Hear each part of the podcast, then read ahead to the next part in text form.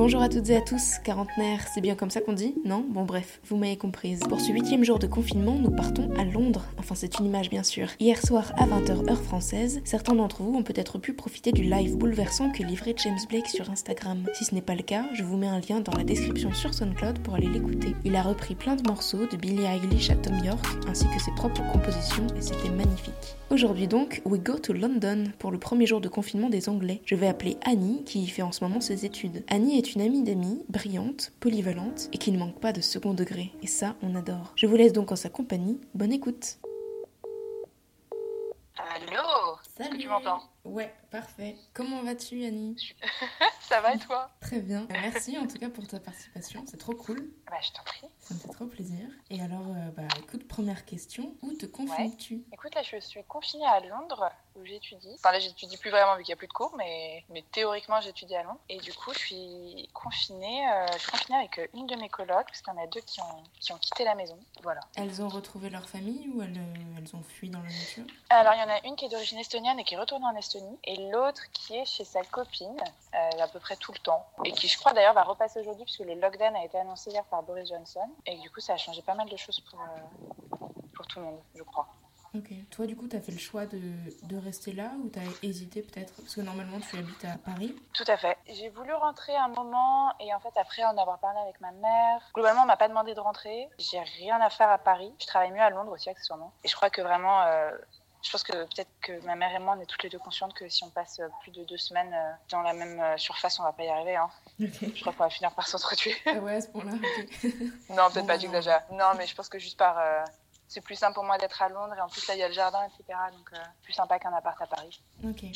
Est-ce que tu peux me décrire un peu ta coloc? Ouais, tu veux que je te décrive l'intérieur ou, ou l'extérieur? Ah bah, Comme tu le sens, écoute. Eh ben écoute, je te fais un tour. Tu as carte Euh, blanche pour cet appartement. alors- C'est parti. Alors du coup, je suis dans, un, dans le sud-est de Londres, dans une petite maison, euh, pas les maisons victoriennes mignonnes, c'est plus du, du social housing, du coup qui a été transformée en, en habitation. Ok. Euh, donc il y a trois appartements, moi je suis au dernier étage. Je connais tous mes voisins, donc c'est principalement des gens euh, de mon âge, euh, de la même situation socio-professionnelle, etc. Du coup, on a un appartement, il n'y a pas de salon, ce qui est assez normal pour Londres. Quatre chambres, une cuisine et une salle de bain. Là, actuellement, on a installé euh, deux hôtels pour nous porter chance. Euh, et hier, on a reçu une, on a reçu une vierge. tu sais, tu, tu vois ou pas ces petites statues que tu mets dans ton jardin, sais, qui s'illuminent Un peu on a- on mais Très très kitsch. Ouais, c'est ça exactement. Bah, j'ai commandé ça. Euh, et du coup, on a reçu ça hier, donc on l'a, on l'a mis sur un de nos hôtels. Et euh, sinon, là, je suis dans le jardin qui, qui est plus une friche qu'un jardin, on va pas se mentir. C'est assez. Euh, bon. Il, y a, il y a énormément de choses. Genre là, dans le coin à gauche, il y a un burger en polystyrène géant. Derrière moi, il y a un trampoline. Euh, il y a aussi un étang dans le fond. Donc c'est un peu le bordel. Mais le jardin mais- est assez il- grand alors. Ouais, le jardin est grand. Je trouve il fait très beau à Londres actuellement, pour une fois. C'est très sympa de rester. C'est agréable. C'est ça. Et tu disais du coup que le Premier ministre avait annoncé le, le lockdown seulement hier. Ouais. Est-ce que tu peux me raconter un peu quelle est la mentalité des Anglais avant ce lockdown et puis euh, depuis Je sais pas si ça attend. Et voilà, c'est vrai que du coup, je vois pas non plus grand monde. Les gens ont été assez responsables et se sont tous isolés. Mais globalement, moi, quand je suis allée, me- balader il y a genre 10 jours dans un parc à côté de chez moi en me disant, bah, il y aura personne et tout, euh, c'est bon. C'était bondé. Rempli d'enfants, rempli de parents. Les bars étaient encore ouverts. A encore des bars qui sont ouverts d'ailleurs, qui font de la vente à emporter, etc. Je crois que depuis hier, il y a quand même eu un petit changement où les gens ont compris qu'effectivement, il fallait rester chez soi et il fallait pas sortir. Parce que, enfin, veux, la week-end, les parcs étaient remplis aussi. Euh, moi, il y avait tous les petits couples de mon quartier qui, qui se faisaient des balades de santé, quoi. Donc, c'était pas. Je crois que là, les gens se rendent compte que c'est c'est un peu sérieux. Ouais, ils ont enfin compris le message quoi. Ouais, c'est ça. Ok. C'est ça, parce qu'en même temps, le gouvernement est très flou, en fait, aussi sur ce qui se passe, quoi. Sur Oui. les chiffres. euh, bon. Ça fait combien de temps que tu es euh, responsable, on va dire, et que tu évites de mettre trop le nez dehors Ça fait 10 jours, un truc comme ça? À peu près au même moment où le confinement a été déclaré en France, en fait. D'accord. Donc, ça fait quoi? Oui, c'est ça. À peu près au même moment. euh, Je crois qu'il y a genre une soirée où j'ai un... un peu déconné, entre guillemets, où je suis allée, euh, tu vois, je suis allée voir des potes. Et après ça, j'étais là, bon, allez, on arrête de, on arrête de faire des bêtises et on reste chez soi. Et- Mais après, c'est vrai que ça a aidé parce que ma coloc a fait la même chose. Du coup, c'était plutôt, euh, plutôt cool, quoi. On a, on a refait, enfin, on a refait la déco de la- de l'appartement, euh, on a tout nettoyé. Ok. Oui, et du coup, tes autres colocs sont partis à peu près à ce moment-là aussi Il y en a une qui est partie, euh, je pense, cinq jours après ça, et l'autre qui était pas là déjà. D'accord. Donc ouais, je sais que dans les autres appartements aussi, vu qu'on a, un- on a une discussion d'immeubles, je sais que ça a été pareil. Enfin, ils ont aussi décidé de, de se confiner, quoi. Tu es à Londres depuis un certain moment déjà T'étais Ouais. partie étudier dans quoi? Je suis partie étudier à Goldsmith, qui est une université qui est dans le sud-est de Londres, pas très loin de chez moi. Et je, fais je suis dans le département Relations internationales et politiques et je fais un master qui s'appelle Art and Politics. D'accord. Tu as un parcours étudiant qui est assez incroyable et qui est peu ordinaire finalement. Est-ce que tu peux Ouais. euh, peut-être essayer de le retracer pour nos auditeurs? Bah, écoute, j'ai fait un, une licence qui s'appelle euh, P- enfin, alors, le cycle pluridisciplinaire d'études supérieures de Paris Sciences et Lettres. C'est l'acronyme complet. Tu peux le dire dans les faits, Tu peux en dire pas à la fin. crois? Euh, je peux essayer. Le cycle pluridisciplinaire d'études supérieures de Paris Sciences et Lettres. Pas mal du tout. Ça marche? Ouais, nickel. Et euh, du coup, j'ai fait donc un mix entre la prépa et la fac. J'ai fait une double licence de droit et d'histoire de l'art. Et ensuite, je suis allée à l'EHESS, donc l'é- l'école des hautes études en sciences sociales, en master d'anthropologie de la mode, que j'ai lâché au bout de genre trois mois. Et j'ai commencé à faire des stages dans la mode, donc notamment au bon marché, pour une boîte de, de prêt-à-porter de luxe. C'était affreux. Enfin, c'était, des expériences fabuleuses, évidemment, mais bon, pas non plus ce qu'il me fallait. Ensuite, je suis retournée à l'EHESS en histoire culturelle de la danse. Et finalement, j'ai décidé de déménager à Londres. Je me suis un peu perdue, mais finalement, je me suis plutôt bien retrouvée à Londres. Mais là, le problème, c'est que je peux pas finir mon master pour le moment. Donc, euh, donc je crois que je suis un peu, je suis un peu, Et, un peu bannie, quoi, un peu maudite.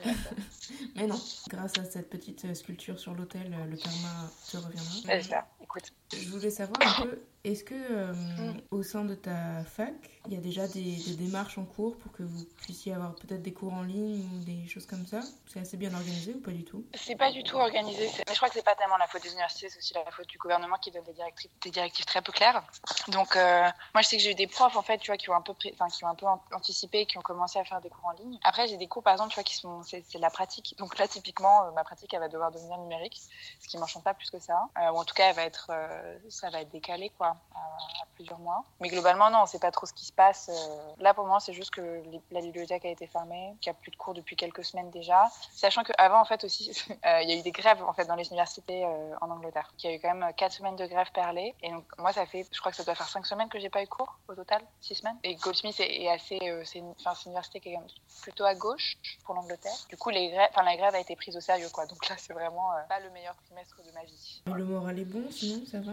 Ouais, je suis bizarrement, tr- enfin, je suis bizarrement très optimiste. Enfin, pas optimiste non plus, euh, pas en me disant, allez, dans une semaine c'est réglé, quoi. Mais pour moi, ça va. Je pense que j'ai de la chance avec ma coloc parce qu'on s'entend très bien et, et du coup, ça nous a permis de passer beaucoup de temps ensemble. Et tu vois, je pense que si, si je devais partir en mer avec quelqu'un pendant, je sais pas, euh, tu vois, si je devais faire le vent des globes, imaginons, Ouais. bah, tu vois, je partirais avec elle. Bon, je crois que quand tu fais le vent des globes, t'es tout seul, mais dans l'idée, On peut inventer une nouvelle catégorie si tu veux, y a pas de problème. voilà, tu vois, où tu fais le des globes avec ta coloc, bah, je pense que ça, ça se passerait très bien. Mhm. Donc, donc ça, je suis assez contente. Et t'as Euh, déjà pensé à peut-être un nom pour ton voilier? Bah, tu sais, je crois que vu qu'on a, vu qu'on a une Vierge Marie, je pense que ça serait un peu la moindre des choses que de l'appeler comme ça, quoi. Ok, très bien. Ouais. En même temps, moi, je, je suis fatiguée des, des gens qui donnent des prénoms de femmes à leur bateau. Je trouve que c'est vraiment un truc de, de mec blanc, euh, sais, qui a décidé, de, qui, a, qui a une nouvelle passion pour la voile et qui a décidé de s'acheter un petit voilier, qui a décidé de le nommer, je sais pas, Jessica ou une connerie comme ça. C'est le nom de son ex peut-être qu'il a encore en Ouais, c'est ça. Et qu'est-ce que tu, tu fais, lis, euh, écoutes?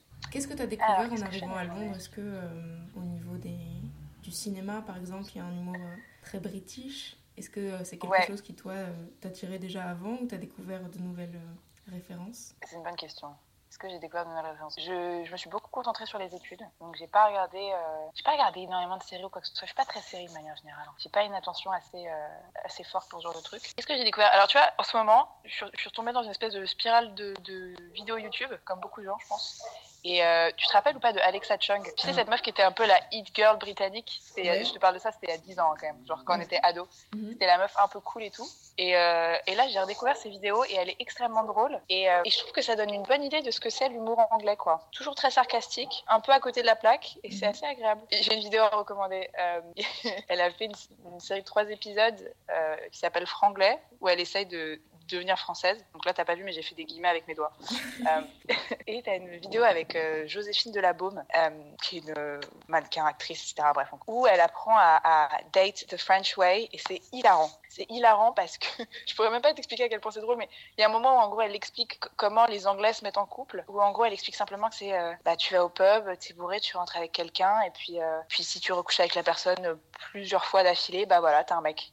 Et je trouve que ça résume très bien la manière dont les Anglais forgent leur relation amoureuse. Je recommande cette vidéo, vraiment je la recommande chaudement parce que je pense que ça illustre très bien le, le contraste entre français et anglais. Parce que ce serait quoi pour toi draguer à la française? Tu vois c'est quelque chose que j'ai remarqué ici, c'est que globalement les espaces français, par exemple quand tu rentres dans un bar en France, t'as un truc de les gens se regardent. Les gens se regardent énormément en fait à Paris. À Paris, je précise peut-être. Paris n'est pas la France. il y a aussi la province. les régions, on dit les régions désormais.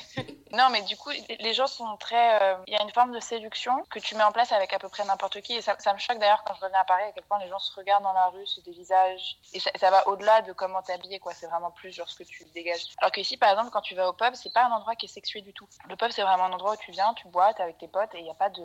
Enfin, disons que la, la drague est et pas inscrite dans l'espace en tant que tel. Et ça, je trouve ça assez intéressant. Globalement, euh, les gens, enfin, comment dire, ça se passe beaucoup sur des applis, ce qui, moi, n'est pas mon, truc. Mais, euh, mais j'ai l'impression que ça se fait beaucoup comme ça, quoi. Donc, euh, par exemple, moi, je me suis pris beaucoup de, de truc qui m'arrivait pas du tout à Paris. Et je me suis pris beaucoup de pubs sponsorisées sur Instagram et sur Messenger pour 10 000 applis de rencontres, ce qui était un peu déprimant d'ailleurs. Voilà, c'est comme ça que ça se passe ici. Donc, du coup, les rencontres se font en passant par des applis et sinon c'est d'un élan mutuel? C'est plutôt, j'ai l'impression que c'est les femmes en Angleterre qui font le premier pas. Tu te fais pas du tout draguer dans la rue, tu te fais pas du tout aborder dans un bar ou, ailleurs. Euh, même en soirée, tu te fais pas, tu vois, en boîte ou quoi que ce soit, les gens sont pas. Euh, ce, qui, est assez, euh, ce qui est assez agréable, un peu, un peu déroutant aussi, je pense. Alors qu'à Paris, tu te fais, tu te fais, tu te fais traquer par peu importe où tu vas, quoi. Mm. Enfin, vraiment, j'ai eu ce, contraste, quoi. je, suis, enfin, je suis passée à Paris il y a quelques semaines et je sais plus, sais plus dans quelle boîte j'étais, un truc affreux, bref. À la Java, j'étais à la Java. Et vraiment, euh, ça ne s'arrêtait pas, quoi.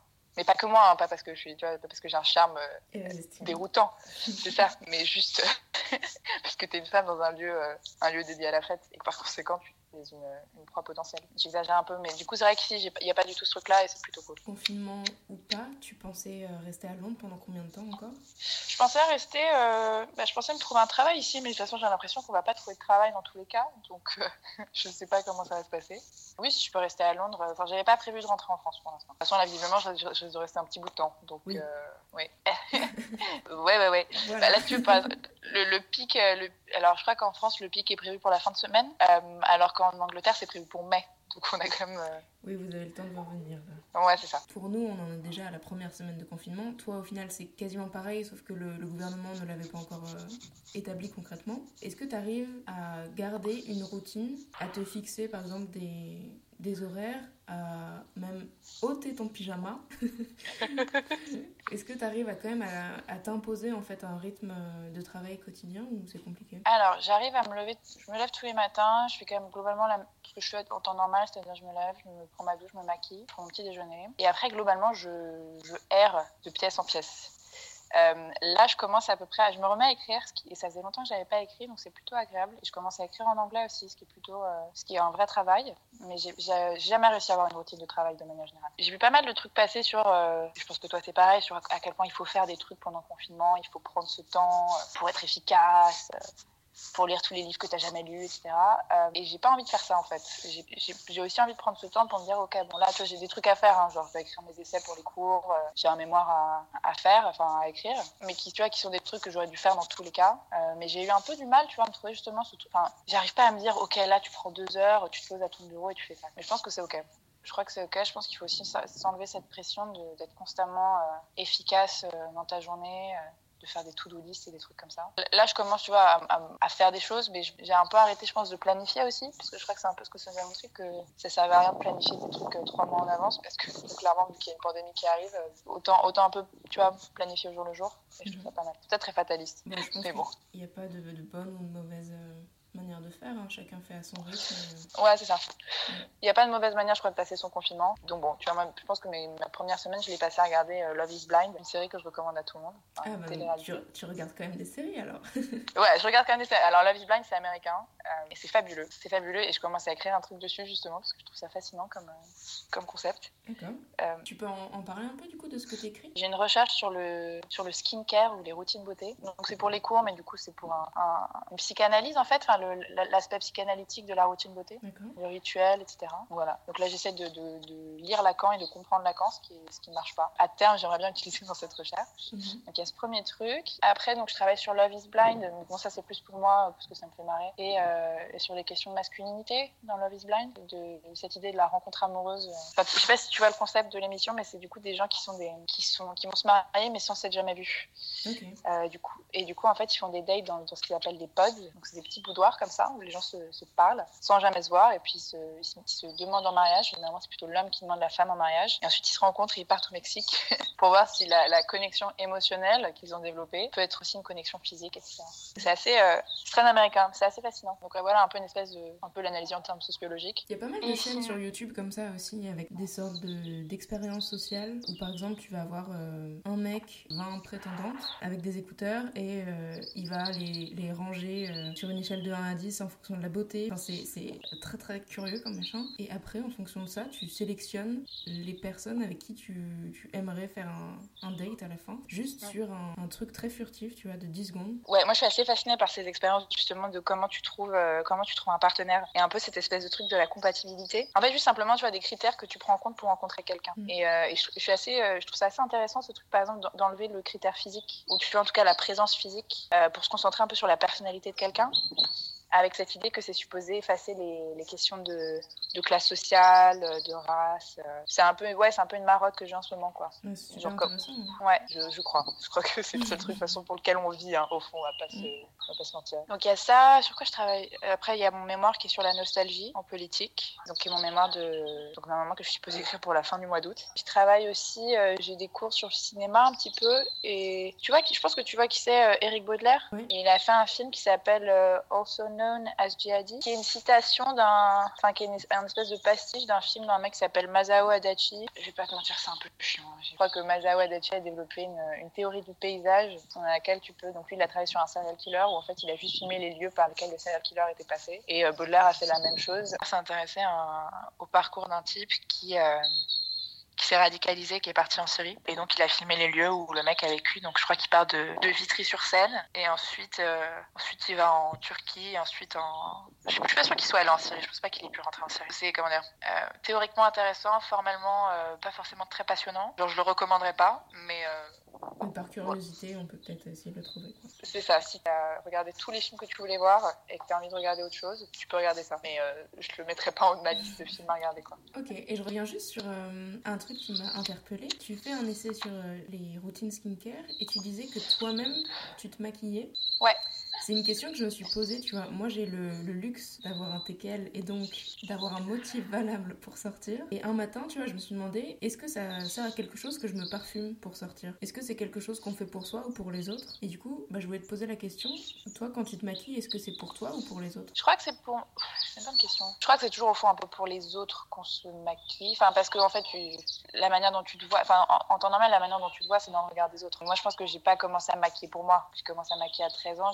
Clairement commencé à me maquiller parce que, euh, parce que je sais pas, je me trouvais pas très jolie quand j'avais 13 ans, euh, parce que je trouvais ça cool de se maquiller, parce que je pense qu'il y a aussi un truc de, en tant que, en tant que fille, mais peut-être aussi en tant que mec, tu vois, parce qu'en tant que mec, c'est quand tu te rases, t'as l'impression d'être adulte. Après, là, c'est vrai que je me maquille euh, tous les matins, alors que je vois personne à part ma coloc qui s'en fout clairement. Et tu vois c'est pas comme si je me maquillais parce que je prenais des selfies toute la journée. Mais je crois que c'est aussi ouais peut-être que c'est ma manière à moi d'avoir une espèce de routine. Je crois aussi c'est un truc d'éducation de ma mère qui m'a toujours dit de même si tu restes chez toi toute la journée bah tu t'habilles quoi. Tu t'habilles tu te coiffes euh, parce que tu sais jamais ce qui peut se passer parce que euh, peut-être que tu vas devoir sortir peut-être que tu vas avoir quelqu'un qui va passer chez toi. Moi je pense que je le ouais je le fais un peu pour moi aussi pour pour, pour maintenir un semblant de, de, de quotidien de normalité. Un cadre euh, ouais un cadre tu vois de me dire ok bah là oui c'est ça en fait je pense que c'est juste un truc de ce truc du rituel de c'est rassurant de dire bon, ma vie est un peu normale je vais je vais prendre ma douche et me pieds et, et, mettre des vêtements euh, que je trouve cool quoi. Du coup c'est un truc qu'on fait avec ma psychologue par exemple qu'on a décidé de porter les vêtements qu'on qu mettait pas en temps normal. Enfin, tu vois tu sais les vêtements que tu te dis ah ça c'est cool je le porterai un de ces jours. Voilà là on, on se force à, à, porter les trucs qu'on qu met pas d'habitude. Est-ce que tu peux nous décrire ton look alors aujourd'hui? Alors aujourd'hui aujourd'hui je suis je suis restée assez classique. J'ai mis un, un, jean brut avec un, un sweat un peu long couleur euh, peau de pêche très Kim Kardashian avec un j'ai une, une veste en jean sans manches. Et à l'intérieur il y a un truc que je trouve fabuleux. Il y a une femme euh, un peu, un peu dénudée. Et il y a écrit euh, Rodeo Wild. Voilà, c'est ce que j'ai mis. J'aime beaucoup cette veste. Et sinon, j'ai un, un, trench et euh, une paire de baskets. Et après, j'ai mis des créoles. Enfin bref, j'ai expérimenté avec mon look également. Je me suis fait un, un eyebrow slit. Je me suis. c'est débile ça. ça je, me, je, me, suis rasé une partie du sourcil parce que je trouvais ça marrant. La partie. Euh, alors, tu sourcil de gauche. Quand tu vas avoir un ça. peu de street cred. Ok. Exactement. Alors ça, du coup, ça fait partie de la, la Black Road Culture. Donc je l'ai fait sans trop le réfléchir et ensuite je me suis dit putain ça vient un peu dans l'appropriation culturelle ce qui est emmerdant parce que c'est un truc sur lequel je suis d'habitude assez, euh, je suis quand même un peu gaffe. Mais bon c'est pas grave parce que vu que je vois personne je me suis dit c'est ok. Je veux dire grâce à mes racines arméniennes ça a déjà repoussé en quoi 5 jours? Donc, euh, donc ça va, tu vois, je me suis pas non plus senti trop mal. J'ai vaguement essayé de le cacher à ma mère sur Skype, elle a toujours pas remarqué. C'est pas vraiment qu'elle a pas écouté ce, ce, podcast par ailleurs, je pense que voilà. Désolée maman si tu m'écoutes. Bon moi je te pardonne à distance. Merci. Bon, bah écoute, merci beaucoup pour ton temps, Annie. Bah, je t'en prie. Je remercie Annie pour sa participation. Ce huitième jour de confinement, c'est aussi une triste nouvelle, la disparition du saxophoniste et chanteur Manu Dibango, victime de ce putain de Covid-19. Si vous me le permettez, je dédie donc cet épisode à celui qui a composé Sol Makusa, un morceau qui m'est vraiment cher. Si cette série spéciale confinement vous plaît, je vous donne rendez-vous demain à 19h pour un nouvel épisode. Belle soirée et à demain